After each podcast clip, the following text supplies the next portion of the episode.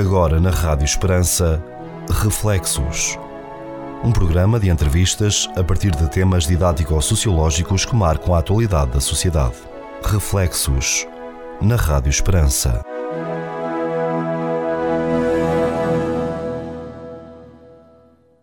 Caro ouvinte, seja bem-vindo a mais um programa Reflexos, com o Manuel Maria, com a Anabela Alves e comigo Pedro Conceição e o Sr. Cónigo, hoje a respeito do purgatório. E com toda a razão. Porquê? Porque nós já acabamos de entrar no mês de novembro e o mês de novembro é o mês das almas. E quando a gente pensa em almas, a expressão que mais se utiliza é as almas do purgatório. E é para falar no purgatório dentro do ambiente do mês das almas. É isto que está em causa.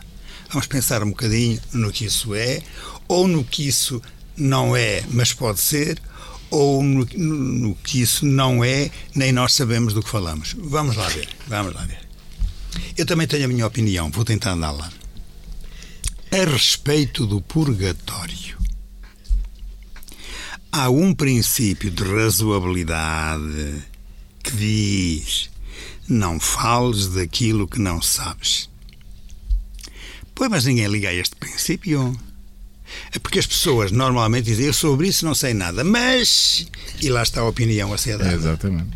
Pronto. O princípio é certo. E é princípio de razoabilidade. Não fales daquilo que não sabes. Mas a gente, não sabendo, fala sempre. Então vamos lá ver o que é que se fala. Num clima de honestidade intelectual, este princípio não fales do que não sabes, pretende evitar milhares de discussões inúteis e palpites sem fundamento, mesmo proclamados com muita veemência.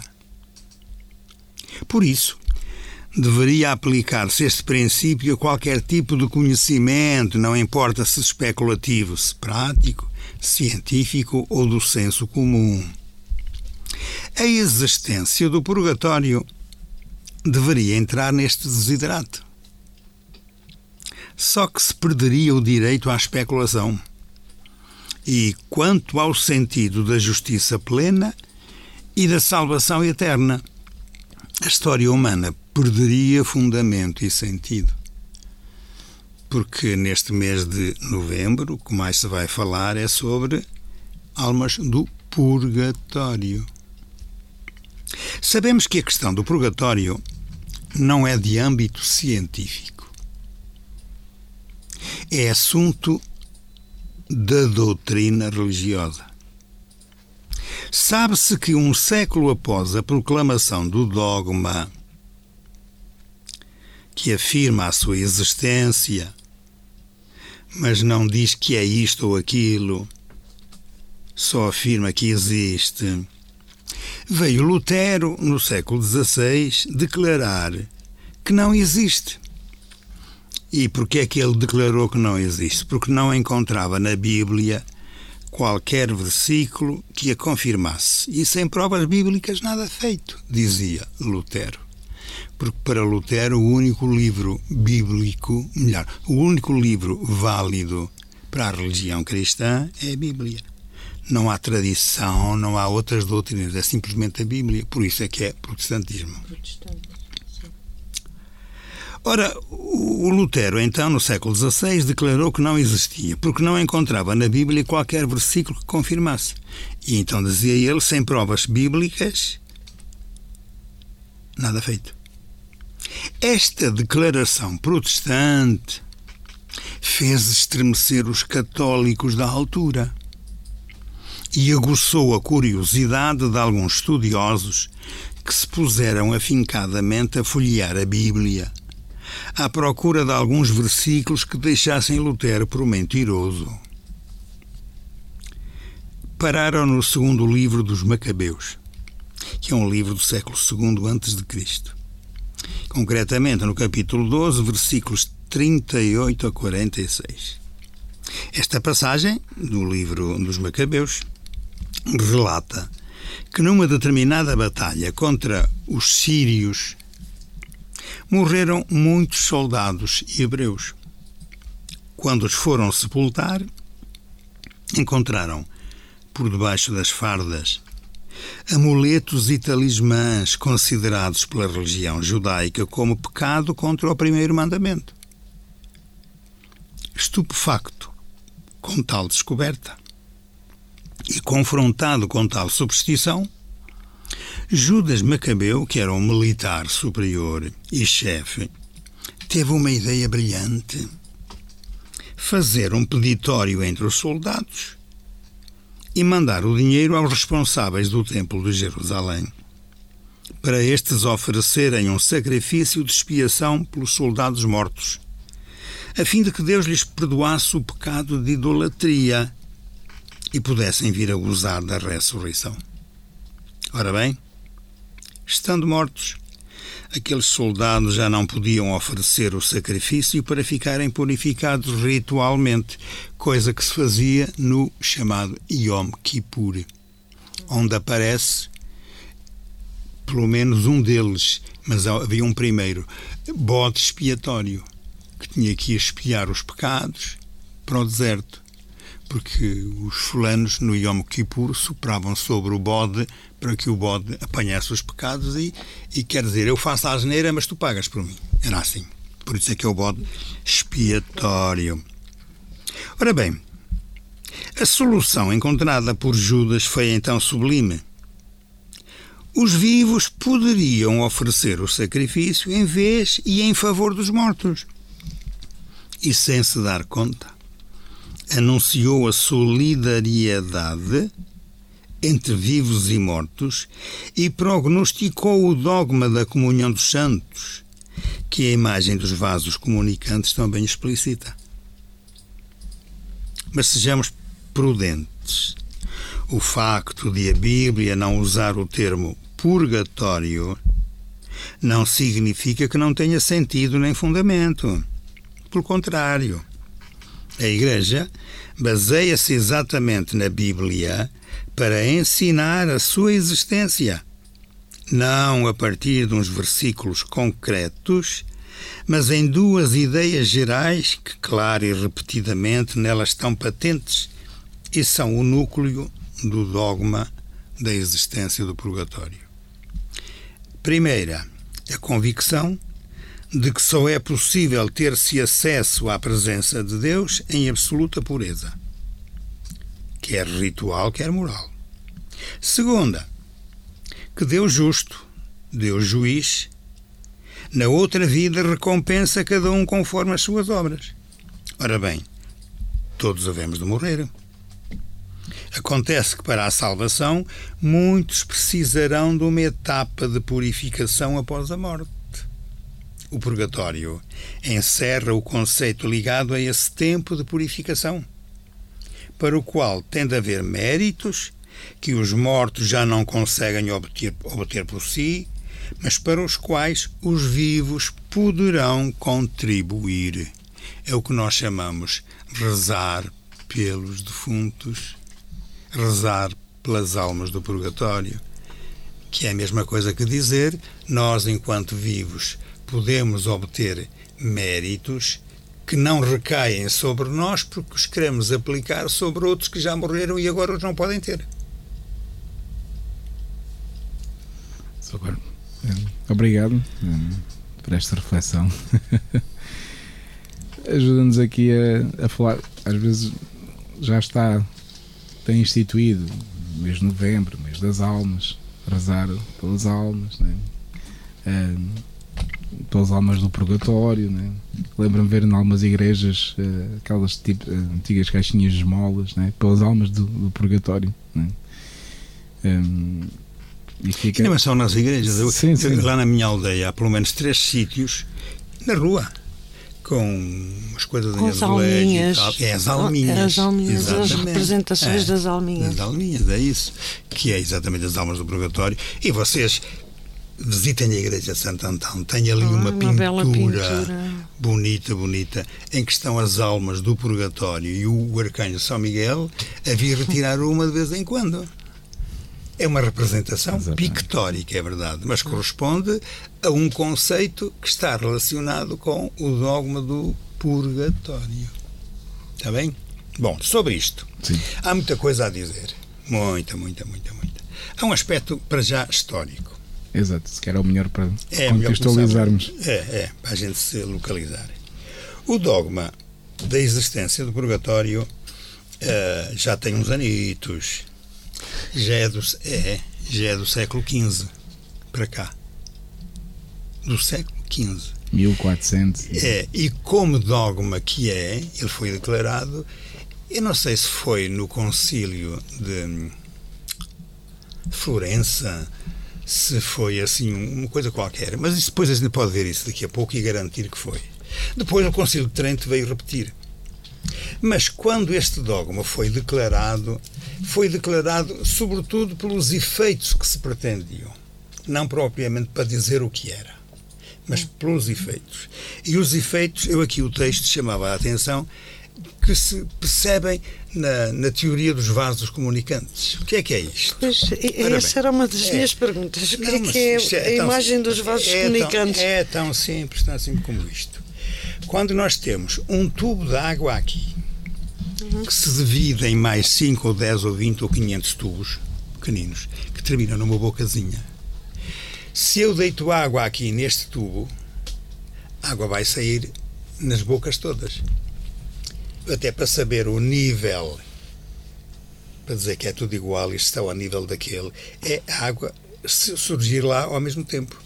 Bom, quer dizer que se eu rezo, aplico os meus méritos por alguém que já morreu, isto é uma espécie de teoria dos vasos comunicantes que é o mesmo que a Igreja definia como o dogma da comunhão dos santos. Isto é, o que eu faço tem efeito sobre os outros. Está percebido agora o que é? Sim. Então, ter efeito sobre os outros, no caso do purgatório, o que é que quer dizer? Pessoas que já morreram, que não têm possibilidades porque já não conseguem agir por sua vontade própria. Exato como já não conseguem agir, se houver alguém a agir sobre essas pessoas, o bem deste, deste que está a agir recai sobre os outros. É a comunicação dos santos. E este dogma da comunhão dos santos, ou comunicação dos santos, eh, é um dogma que inclusivamente aparece no credo. É? Pois. Porque nós no credo dizemos que acreditamos na Igreja Una, Santa Católica Apostólica. Na comunhão. E na comunhão dos santos. Esta comunhão é o quê? É o mesmo que nós cá na Terra fazemos. Não em relação aos que já morreram, mas uns em relação aos outros. O que é que é a influência que nós temos uns sobre os outros? Educar é influenciar. Dar exemplos é influenciar. Claro. É isto. Ora, esta doutrina, enquanto nós a temos cá, presumimos que ela continua em relação. Porque trata-se de pessoas. Nós é que usamos a palavra alma sem saber propriamente o que estamos a dizer. Sobre isso, talvez valha a pena nós pensarmos um bocadinho o que estamos a dizer com a palavra alma, mas não já.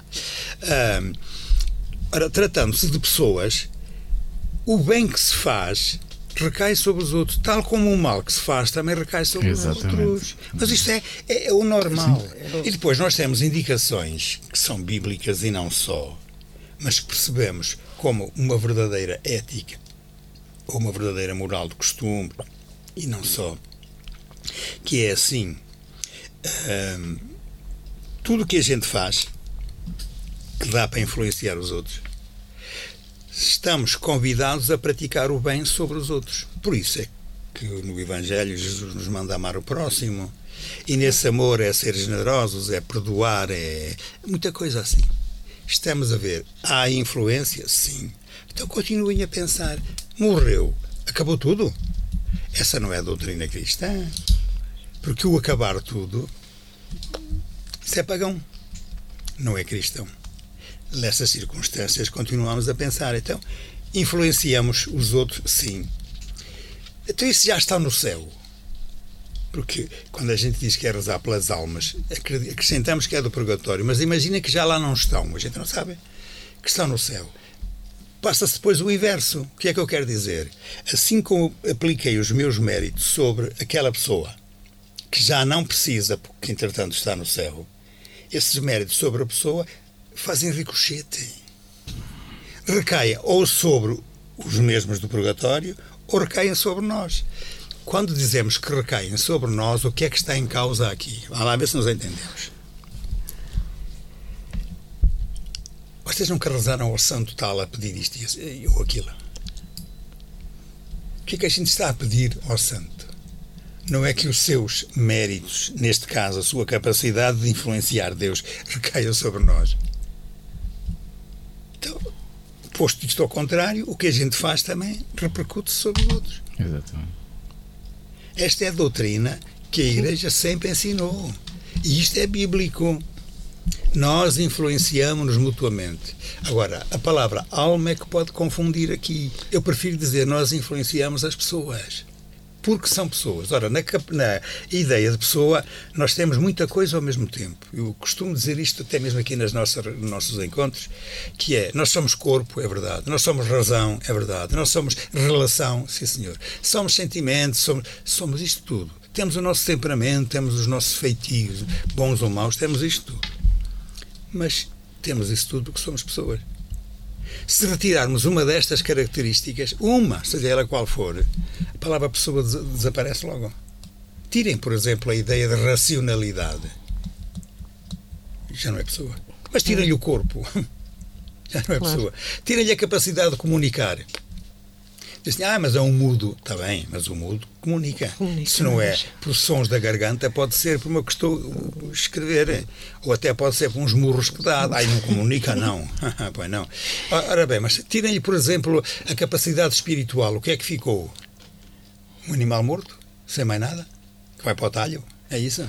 Não, mas a gente, se quiser levar as coisas a sério, temos de perceber que, de facto, aqui funcionamos como pessoas. E é na palavra pessoa que aparece a relação. E é na palavra relação que aparece estes efeitos uns sobre os outros. Porque nós não somos macacos de imitação. Mesmo a falar, nós não somos palradores como os papagaios. Somos outra coisa. E nós falamos porque pensamos. O nosso pensamento é que nos faz comunicar. Mas para comunicar precisamos do corpo. Seja da mão para escrever, seja da garganta para falar. Vocês estão a entender isto? Bom, Sim. a pessoa morreu. Se eu for pagão, digo, acabou tudo. E infelizmente tenho ouvido muita gente aqui no Alentejo que, quando alguém morre, pronto, acabou-se-lhe tudo. Acabou-se-lhe o sofrimento, isso é verdade. Acabou-se-lhe, mas também acabou tudo. Agora, ó, nada. Não, é quando a gente morre, nós continuamos a ser pessoas. Quanto mais não seja na recordação das pessoas que uh, amavam, pelo menos. Agora, também é verdade que estas recordações vão acabando, mas enquanto não acabam, a pessoa não, não morreu. Pelo menos na recordação de alguém, não é? Mas, mas a existência não é simplesmente na memória. Não é? A existência eu, é a existência. Eu, eu ia até, uh, lançar Fazemos uma pausa e depois okay. lançamos, que eu também queria aqui, nesta questão que explicou bem dos vasos comunicantes e desta comunhão, até tirando Sim. o âmbito religioso, mas pronto, para percebermos isto, né? a influência que podemos ter e nesta vida e, e, e, os frutos que podemos deixar e influenciar né? outros. Eh, mas fazemos uma breve pausa e já voltamos. Até já, Carolina.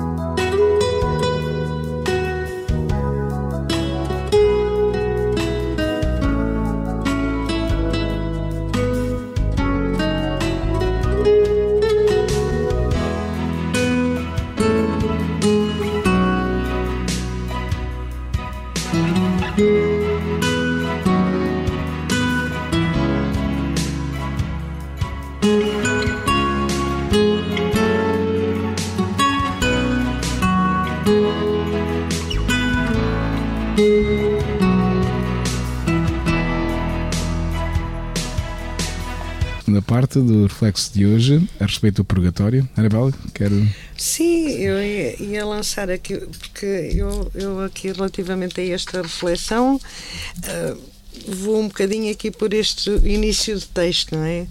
Uh, seguindo um princípio de razoabilidade, não falar daquilo que não sei. Uh, e por isso tenho mais questões do que afirmações.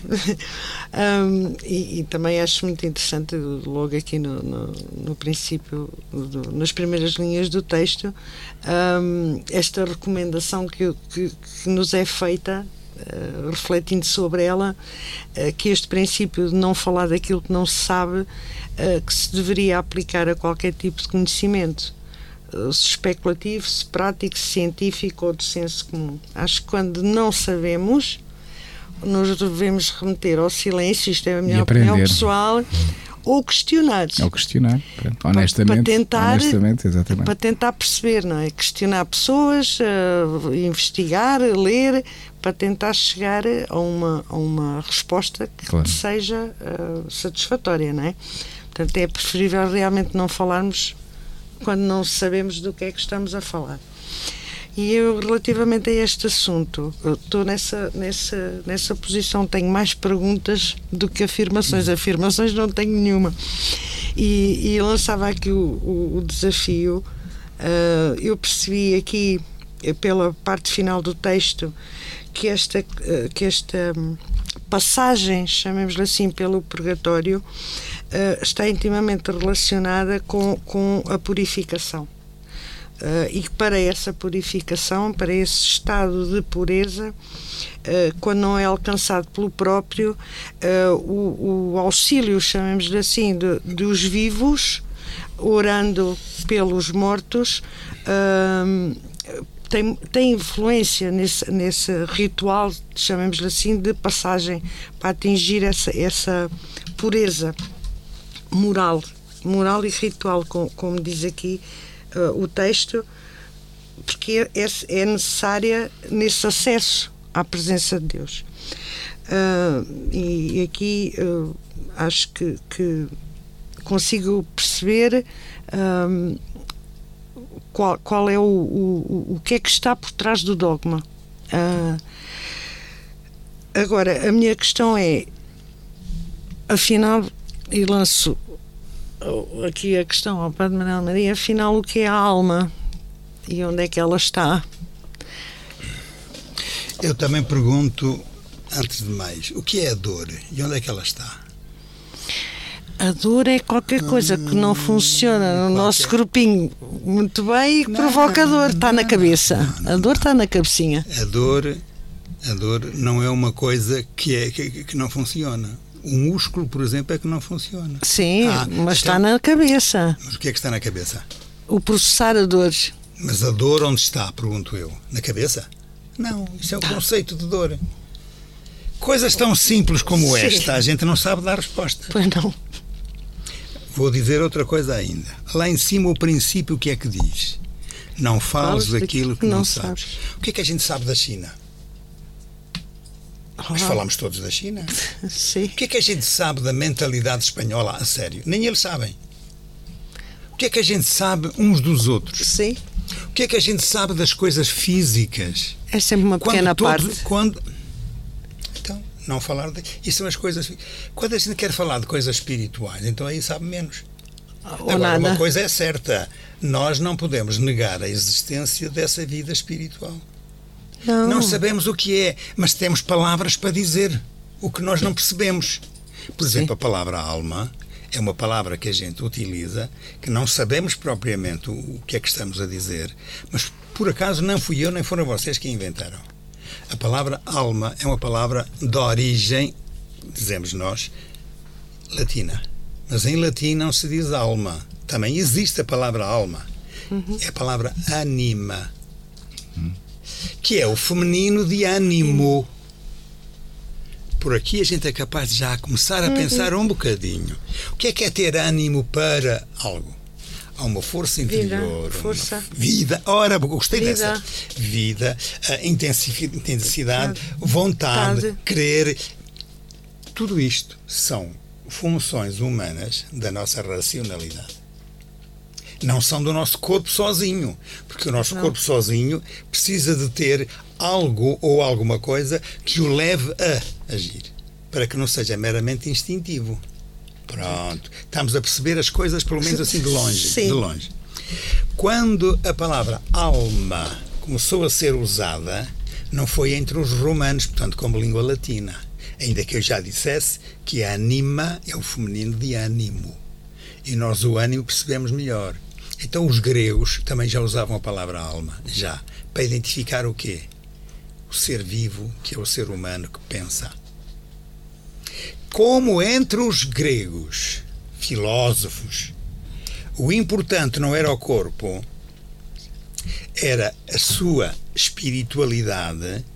E aqui na palavra espiritualidade nós já estamos a meter uma quantidade enorme de coisas. Por isso é que nós até distinguimos o, o psiquismo. O psique. Psique. E usamos sim, a palavra sim. sem saber o quê. Pois os gregos, para a palavra alma, chamavam-lhe psique. Psique. Quer dizer, nós somos naturalmente este espírito. Porquê? Porque somos criados pelas divindades que também são espírito, mas que a gente representa cá com configuração humana ou com configuração de um animal qualquer, ou seja o que for, mas são espírito. Ora, o espírito produz o espírito. Para nós, que somos seres humanos, capazes de pensar, vou repetir o que disse há bocado, nós não pensamos por sermos espírito, nós pensamos porque somos gente, somos pessoas. Precisamos do corpo e também dessa parte psíquica. Tá? Pronto. Agora volto à questão da ânima e do ânimo já na língua latina. Vocês lembram-se quando andavam a estudar literatura? Eu gosto de buscar estas coisinhas e aplicá-las. Que falavam no, no, na poesia portuguesa, típica de Portugal, eh, que depois ficou escrita como numas cantigas chamadas Cantigas de Amigo. As Cantigas de Amigo são a ânima do povo português. Mas havia umas outras cantigas, ali pela França e tudo mais, e aqui em Espanha, que lhes chamavam cantigas de amor, em oposição a cantigas de amigo. Isso era o ânimo da pessoa humana. O que é que é aquele ânimo nas cantigas de amor? É o extravasar cá para fora sentimentos com uma intenção de domínio. Porque nas cantigas de amor, quem é que fala? É o poeta, o, é. o masculino. O. Sim, sim. A respeito delas, das, que das normalmente belas. são casadas. Ainda por cima. Nas cantigas de amigo, é o poeta que escreve. O poeta. Mas quem põe a falar ou a comunicar são as meninas solteiras que falam dos seus namorados é a parte feminina a falar da mesma realidade que é a palavra amor, que tem estas variantes todas. O, as cantigas de amigo e as cantigas de amor. O, a, a ânima e o ânimo. Ora, eu com isto estou a definir o que é a alma? Não. Não. Mas estou a colocar o problema na pessoa em facetas distintas e nestas facetas distintas estou a dizer o que cada um de facto é. E nós somos todos, todos, todos, todos parece o Papa já falar. Somos todos as duas coisas em simultâneo. Nós somos ânima ânimo e ânimo. ânimo. Só que atribuímos à palavra ânimo uma força física. Que é, nat- sim, mas que é resultante de uma força psíquica, temperamental. Pronto. Ânimo. Ânima, para nós, é, é, é mais a parte subjetiva. Tal e qual como se dizia antigamente que o homem vale por ser homem, não por ser mulher. Antigamente dizia-se que a mulher era receptiva, era a terra. O homem era o sol e a chuva que fecundavam a terra. E estes verbos, por exemplo, este verbo fecundar, diz alguma coisa. Bom, agora vamos lá ver. O que é que aconteceu em relação na nossa tradição religiosa e também na tradição das, das antropologias e do que calhou? O ser humano deixou de ser interpretado pelo lado físico. Só pelo lado espiritual. Pelo lado espiritual. Capacidade de comunicar. E como isso acontece ligado ao nosso psiquismo, nós sabemos, porque isso vê-se, quando se morre, é o corpo que desaparece. E perguntamos, então, e, e, e, aquilo que no ser humano, durante a vida, lhe deu a força, foi o ânimo e foi a ânima, para onde é que isso vai? E começou a atribuir-se à palavra alma aquilo que é a espiritualidade do homem. Por isso, nós uhum. falamos em corpo, alma, sangue, divindade em Jesus. Em nós falamos em corpo, sangue, vida terrena, existência. Alma, espiritualidade. E, por causa desta ligação, o corpo que fica e acaba, que a gente vê, mas o corpo não é só isso. Porque um corpo, um corpo não é um corpo morto porque, não é um corpo. Porque a pessoa até agora até colocava aqui uma coisa, a pessoa em estado vegetativo é ainda é aquela pessoa, sim, sim, sim, é o corpo. Sim, sim, sim. Mas já é, não comunica, já não. Ok, mas era isso que eu ia dizer. O, o, o corpo assim e a alma uh, passou a ser algo. O, o homem, que é as duas coisas em simultâneo, o momento da morte começaram por aí a dizer que era uma separação do corpo da alma. Exato. A alma continua, mas o corpo não. Esta ideia passou para a religião cristã. E por isso é que nós chamamos almas do purgatório, que eu digo, não gosto da expressão. Porque dá a entender que é só uma parte do que era o homem quando cá estava. Uhum. É e rezar só por uma parte não dá. E depois de rezar por uma parte que a gente nunca viu, não percebe, não sabe. Pronto, isto é uma questão. É muito confuso falar sem alma. Se porventura vocês quiserem aprender isso, eu já escrevi qualquer coisa sobre isso há pelo menos uns 40 anos. Por causa de uma aula que tive, ou de uma coisa. Até tenho isso também no, na, numa revista de Eborência, escrito, Alma. Bom, como começou a doutrina a falar em corpo e alma, houve determinadas fações do saber humano que começaram a definir o homem só como espírito encarnado enquanto cá está, mas desencarnado quando depois. Como o homem é espírito, não é mais nada, então as almas continuam. E eu lembro-me em Pecarrucho dizerem assim: Ei, quando for aí ao toque das Trindades, não estejas debaixo de uma figueira, que as almas andam por aí perdidas. E a ideia das almas que andavam por aí, ainda me lembro, uma, uma cunhada minha na altura, ela tinha os meus, tinha 7, 8 anos, era da minha idade, ela é mais velha que eu, um ano. Uh, ela dizia assim: Olha, sabes onde é que a gente vê as almas? Fecha os olhos. E eu fechava os olhos. Põe-te a mexer os olhos. Não vês assim uma espécie de umas bolinhas branquinhas a passar de um lado para o outro? Nos olhos. Ah, fina. Porquê? Porque claro. a, ensinaram a ela, quis-me quis ensinar que as almas são isso. Porque se falava nas almas penadas pois, que andam pelo era. mundo errando e não sei quê. Isto é, começou a definir-se o homem como duas peças separadas que se unem acidentalmente quando se nasce e que acidentalmente se separam quando se morre. Isto é, o acidental da vida humana é uma coisa unida à outra porque calhou. Pronto, ora bem, eu como não vou por esta teoria, eu vou pela não... teoria do que o ser humano é e é. Eu não digo que são duas coisas ao mesmo tempo, senão tinha que dizer que a alma que existe independentemente do corpo, e eu não posso dizer isso.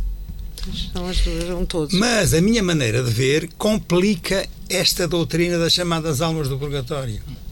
Precisamente porque se atribuiu às almas do purgatório uma entidade que as almas não têm sozinhas, elas têm entidade enquanto pessoas. Enquanto um todo. Enquanto pessoas. Enquanto não é pessoas. é enquanto espírito de, do corpo. Porque, nós, voltando às duas palavrinhas que eu usei Ou seja, não é uma coisa separada. Não, é que não é coisa sequer. Pronto, eu é, coisa. É um princípio, é um, um princípio. princípio explicativo de. Agora, Sim. o que existe é a pessoa. Exato. Está bem? Então, sendo assim, quando se morre, o corpo a gente sabe o que acontece. E perguntamos, mas mas o que é que desaparece aqui? É a pessoa inteira? E eu começo a pensar, é impossível que seja. De tal maneira que eu ainda hoje, hoje está bem, sou eu, tenho a minha recordação, mas eu lembro-me do meu avô que já morreu há tantos anos e ele está vivo dentro de mim, ou menos. E o facto de eu morrer faz desaparecer o meu avô? Não. E o facto Porque ele de- está na memória de outras pessoas. agora morrendo essas outras pessoas, o facto de estar na memória, a memória, a memória é uma faculdade humana. É. Pronto, mas acaba a, a minha memória, a vossa Claro. memória, e depois acaba na, na- como faculdade do ser humano em si. Vamos admitir que Não. sim. E agora, nós não somos nós sozinhos, nós somos nós com a divindade. Acaba na memória, entre aspas, memória de Deus. Então, por isso, é que nós chamamos almas, chamamos. É uma palavra. que Certo. Precisamos ter. À pessoa, enquanto ela não está definitivamente na casa do Pai. E aqui está a ideia do da palavra céu, que nós queremos dizer com isso. Porque, de facto, nós somos filhos uns dos outros, é verdade, cá na Terra, quanto ao corpo. Exato. Mas não somos filhos uns dos outros quanto àquilo que nós chamamos do tal espírito, não é? E nós, sem o espírito, também não somos gente. Nem animais somos, porque os animais, ao menos, têm um instinto que lhes dá essa vida. Ser uns calhaus, uns panedos, uns rebos, umas coisas quaisquer, também isso não. Eu cá posso magoar muita gente, mas não é por ser um panedo a cair-lhe em cima de um pé. Não, não é por isso.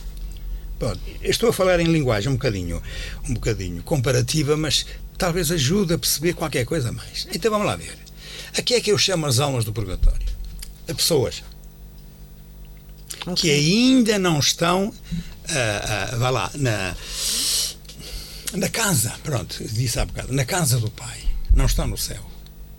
Mas para lá caminham. Só que não estão, é na perfeição do que significa habitar o céu. Isto é outra linguagem que também precisava de explicação, mas não é para o tema de hoje. Nós hoje estamos só a falar de respeito do purgatório, não é? É. Então, continuando. A ideia do purgatório, e vocês reparem que a palavra purgatório deriva da palavra purga e deriva do, do, do verbo purgar. Que é limpeza, O que é não que é purgar? É limpar. Então, o que- como é que a gente vai limpar o espírito? Só daquilo que é, e agora apliquem bem a palavra, o pecado. Que está nas intenções, nas palavras, nas ações e também no não, se, não fazer. Nas omissões. nas omissões. Eu lembro-me disso. Pois, não é só o lembrar, é porque Sim, é sim. isso. Agora, pecado não significa simplesmente crime. É algo anterior ao crime. Isto é, o crime pode não ter acontecido, mas, mas na mim pode ter acontecido no meu querer. Mas não aconteceu como crime. Portanto, o pecado é pecado, mesmo que não haja crime. Ora bem, quando os pecados, e aqui aqui a Igreja, tem ensinado qualquer coisa que é especial, é assim. Se aquilo de que nós precisamos de ser limpos, purgados, pode ser por ação humana e pelos méritos humanos, então quer dizer que, entre aspas, a alma está em ação de se purgar, está no purgatório. Mas quem vai para o purgatório é sinal de que já está salvo, só que ainda não totalmente. Isto quer dizer que está à espera de. É como quem vai agora aí a, um- a uma consulta qualquer e está, e, e está na fila não sei quanto tempo. Pronto. Agora, estar na fila não é estar só a sofrer as agruras do tempo que está a chover e apanha a chuva pela testa abaixo. Não, é porque é exatamente à espera que haja alguém que reze, que aplique os seus méritos. Era isso que eu ia perguntar. É. Ou seja, o atingir esse nível de pureza obtém-se pela oração Pu- dos exato. outros, dos, que dos estão- vivos, dos vivos. vivos, dos vivos, exatamente. Ok. E então aqui é só mais uma, um- uma parte doutrinal que nos faz entender muito bem as coisas. Vocês, eh, como nós estamos a tratar deste assunto a respeito do purgatório, pensando no mês de novembro, o mês de novembro não começa a fazer pensar no purgatório, começa a fazer pensar no céu. Porque o dia 1 de novembro é dia de todos os santos. Só o dia 2 é que é o dia de todos os fiéis defuntos. Então, chama a vossa atenção para isto. Nós, quando falamos nesta linguagem toda, está por detrás de uma igreja que nos ensina. Mas a igreja, eh, nós agora pensamos que somos nós, porque somos batizados. É a hierarquia da igreja e são os espaços a que chamamos mesmo os edifícios da igreja.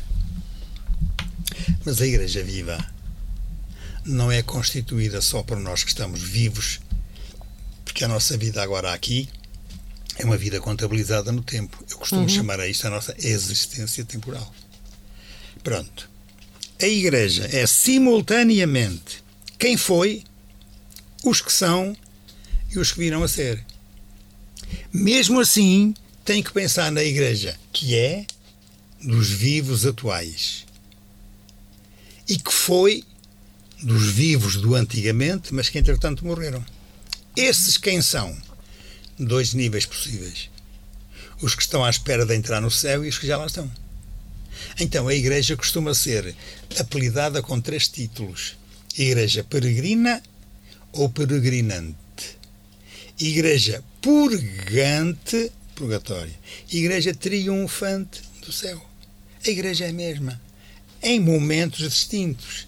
Por isso é que o purgatório é ensinado mesmo como sendo purgar a pessoa que acabou de morrer ou que já morreu há uns tempos, morreu para este mundo, para o tempo, como, como existente, mas que está estando à espera de entrar no céu, quer dizer que o, o, purgatório foi considerado como, e o dogma chama a atenção para isso, como um tempo Portanto, o purgatório é temporal.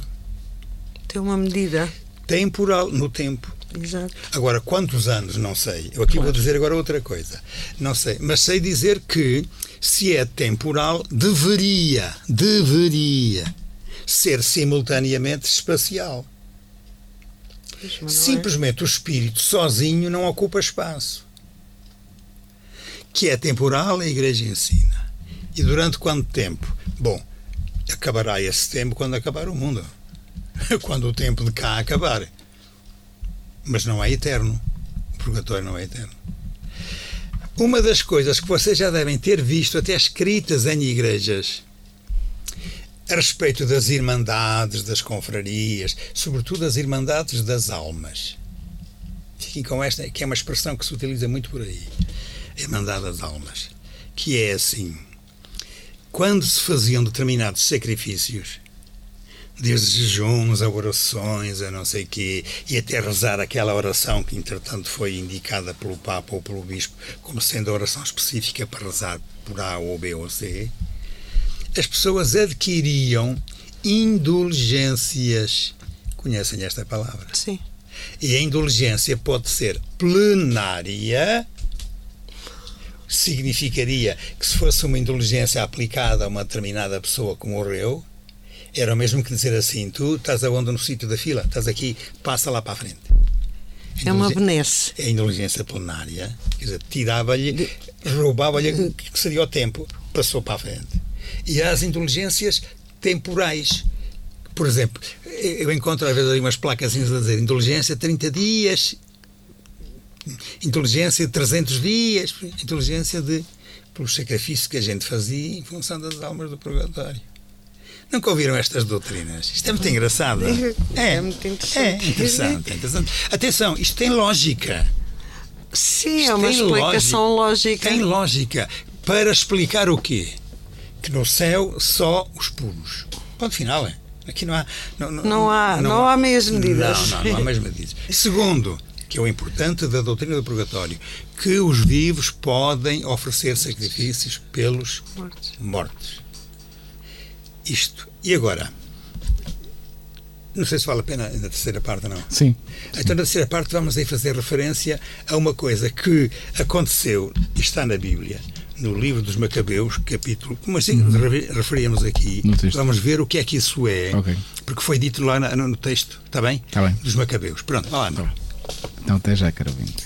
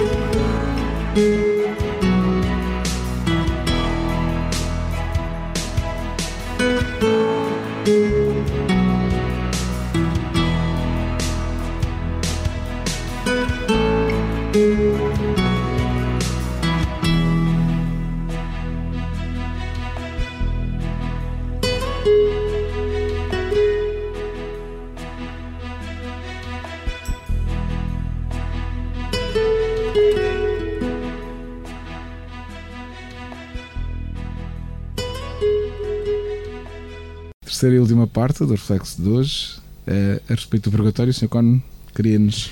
É, é, por causa da, é por causa daquela passagem do livro dos Macabeus, no capítulo 12, versículos 38 a 46. Primeira coisa, os Macabeus eram homens, rapazes, hum. soldados, vamos dizer assim. Portanto, estamos a ver gente dos seus 20 a 30 anos. Hebreus, do século II antes de Cristo. O que é que aconteceu nessa altura? É porque convém a gente ter isto presente porque ajuda-nos a perceber alguma coisa mais. Eu já tenho dito várias vezes e creio que as pessoas têm que começar não só a perceber, mas também a acreditar em mim. No século II antes de Cristo, o povo judeu naquela faixa a que nós chamamos a Palestina atual eh, foi invadida pelos gregos povo grego, o rei Antíoco IV e outros mais que eram, pronto, quando eu digo povo, eram os militares invadidos. E durante, sei lá, vamos supor 150 anos, a invasão perdurou. Vocês estão a ver o que é que quer dizer 150 anos de influência de um povo estranho? Muda tudo. Mudam costumes, mudam leis, mudam moral, muda, tudo, tudo muda. Até a própria língua foi mudando. Entre os judeus daquela altura havia uns tantos da família Macabeu, era o nome, que se lembraram, dizendo: não, pá, nós temos que fazer alguma coisa para, para voltar a ter a nossa independência, porque a nossa independência é política, mas é simultaneamente moral, é de língua, é de religião, é disso tudo. E foram os macabeus que se opuseram aos, na altura, eles tinham influência grega, Sim. mas foi aos sírios. Síria, ali ao lado. Bom. Uh, porque a Síria era lá mais para o norte. Bom, seja como for. O que é que acontece? Acontece que quando houve uma das, das tais batalhas, nos Macabeus contra, contra os outros, os, os inimigos, neste caso eram os sírios, os últimos inimigos com quem estavam a batalhar. Mas a influência tinha sido dos, dos gregos. É? Ora, uh, nessa batalha morreram muitos hebreus. Claro, uma das coisas que se faz numa batalha é, é, é sepultá-los como se sepulta quando não há batalhas, não é? Quando foram a sepultar, verificaram que muitos daqueles soldados que iam a sepultar, por causa da influência que tinham tido na sua educação, logo de pequeninos, dos gregos, levavam talismãs e coisas do género debaixo da roupa. Aliás, quando iam para a guerra, é como agora há muita gente que põe uma cruzinha, porque a cruzinha dá-lhe sorte. Ou traz a imagem milagrosa não sei de quem, porque lhe dá sorte. É a ideia do dar sorte. Quem ia para a guerra, claro, sujeitava-se eh, a morrer. Pronto. Encontraram muitas coisinhas dessas debaixo da farda. Ah, quando a gente estuda à moda do Antigo Testamento, os chamados mandamentos da lei de Deus, o primeiro mandamento é o que proíbe que as pessoas adorem que não seja um único e só Deus. É. é Quando se usam amuletos, está-se a adorar outros deuses ou ídolos. Na cabeça do, do, do, do Macabeu, lá do chefe, militar-chefe, uhum. Ele ficou parvo. O que é que a gente agora vai fazer então? Estes gajos condenam-se, pá. Nós temos um dia, que é o chamado Yom Kippur, em que nós, enfim, os pecados que fazemos, sopramos-los sobre o tal bode e depois mandamos o bode para o deserto e os animais comem. Pronto. Mas quer dizer, o bode vai espiar-nos, o bode expiatório, vai espiar os nossos pecados. Então agora o que é que a gente vai fazer? Porque isto tem os soldados que já morreram, os mortos já não vão fazer nada disto. Já não vão esperar pelo Yom Kippur que era normalmente no mês de novembro. Olha, o mês de novembro, este. Uh, nada é por acaso. Uh, não, nada é por acaso. Nós vamos, vamos uh, fazer o quê? E digo aqui no texto que ele teve uma ideia feliz. E conseguiu convencer os outros de que fazendo assim estava a fazer bem. Olha, pediu aos outros soldados: nós vamos agora aqui unir-nos e vamos rezar por estes, pá, porque eles agora não têm possibilidade de se salvarem. Sobretudo, não se dizia salvar dizer, ter a capacidade de virem a ressuscitar. Porque a palavra ressurreição também significa o salto depois da nossa morte para a entrada no céu. Também tem esse sentido. Hein? Bom, como a ideia da ressurreição, estes, estes macabeus tinham-na, e foi dito, vamos nós, olha, façam aí um peditório entre vocês, arranjem para uns patacos, pá, e mandamos esse dinheiro lá para Jerusalém, é oferecido um sacrifício, na altura o sacrifício era um animal que se matava, é. portanto era para substituir o bode expiatório, era ali queimado, ok, por isso é que são os holocaustos. Um, vamos fazer isso. E assim foi, fizeram. Isto está lá tudo explicadinho. Claro que não foi propriamente para dizer que existe o purgatório, mas foi para dizer que os que vivos. Era possível. Ah, não, que os vivos, se rezarem pelos mortos, favorecem os que morreram. Substituem as suas ações que já não são possíveis. A ideia foi esta. Pegou. E isto ficou na Bíblia. E quando o próprio Lutero que disse que não encontrava nenhuma frase na Bíblia a dizer que existe purgatório. A palavra purgatório. Ah, tem razão, não existe lá a palavra. Mas quando se apercebeu deste facto, calou-se. E deu razão aos cristãos que também não encontraram a palavra purgatório, mas ao encontrarem este caso, perceberam alto lá que nós temos aqui aquilo que precisamos. Ideia. E foi aqui que apareceu a tal ideia, como eu chamava, dos vasos comunicantes. Os vivos podem oferecer sacrifícios pelos mortos, substituindo-os. Sim, e faz sentido. Faz sentido. Pelo menos, faz, é. ouvindo toda a sua explicação, faz sentido, porque hum, nem entrando agora nos campos da doutrina, mas eh, o que falava há pouco, muito simples, todos percebemos. As nossas ações, boas e más, influenciam os outros, né? Portanto, em todos os aspectos né, eh, que vivemos, e, e por isso vemos que pessoas que falecem, mas deixam um legado imemorial 100, 200, 300 anos lembramos deles, né? E outros, quando vão, ainda há alguém que diz, né?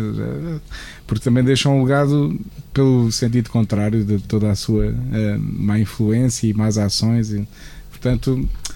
Então isso quer dizer que também há pessoas que nunca vão poder sair do purgatório? Não.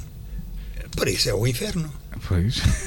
Era a pergunta que eu ia fazer assim. Não, não porque o purgatório, purgatório é para aqueles... é um degrau para o céu. Ok, ok. Mas é? É, o, mas é o degrau daqueles da que... purificação. Sim, mas é daqueles que conseguiram morrer já naquele claro. patamar. Pois. Porque se não, se não atingiram aquele patamar... É, é direitinho para o inferno. Por isso mesmo, é que as duas realidades. Mas que também tornou a vida no inferno, na sua e na de à sua volta. Mas é isso. Não é que. É que né? Lá. É Pelo menos é, assim que, a, vejo um bocadinho. É a doutrina, sim, sim. A doutrina aplica-se a, a dois verbos: salvar e condenar. Mas depois nós, que somos seres que pensam nesse tema, e aqueles que não merecem ser salvos porque as suas ações não foram só boas, mas também não merecem ser condenados porque também houve muitas coisas boas que fizeram e das más que fizeram não foram assim tão más, tão más como isso. E a partir daqui das duas realidades arranja-se um terceiro termo. Exato. O purgatório é esse terceiro termo. Mas, quando se está no terceiro termo, quer dizer que não se está salvo, mas que ao fim de X, e a palavra tempo aparece aí, a purga é temporal, ao fim de X tempo, já se sabe que é para ser salvo e não para ser condenado. E não para ser condenado. Por outras Sim, palavras, quem se condena, lerpou de uma vez e não tem mais hipótese quem se salva ou ficou logo salvo ou, ou está a caminho. Hipótese, com a ajuda dos que estão igreja, com a oração. A Igreja Católica usa este procedimento de canonizar algumas pessoas porque se convence, ou por milagres que acontecem, ou ações especiais, porque se convence que aquela determinada pessoa que morreu pela ação divina, ou porque a sua vida o mereceu, já está no céu. É esse que nós chamamos os santos a canonização é, das pessoas. Mas a canonização é, é, é, um ato nosso de cá. Sim, sim. Para dizer, estes já podem. Saber, está descansado, não é preciso daqui, rezar, que ele está, está é sossegadinho no este, céu. Peçam-lhe o contra, peçam-lhe que ele ou aquela questão que estava a falar é, há bocadinho que faz ricochete, que faz ricochete depois de cá. É, é. Ok. Sr. Cónigo, Anabela, caro ouvinte, muito obrigado por este reflexo. Até ao próximo, se Deus quiser.